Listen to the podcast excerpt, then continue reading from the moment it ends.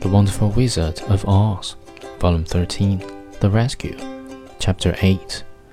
But one day the girl thought of Aunt Em and said, We must go back to Oz and claim his promise. Yes, said the Woodman, at last I shall get my heart, and I shall get my brains, added the scarecrow joyfully. And I shall get my courage, said the lion thoughtfully. And I shall get back to Kansas, cried Dorothy, clapping her hands.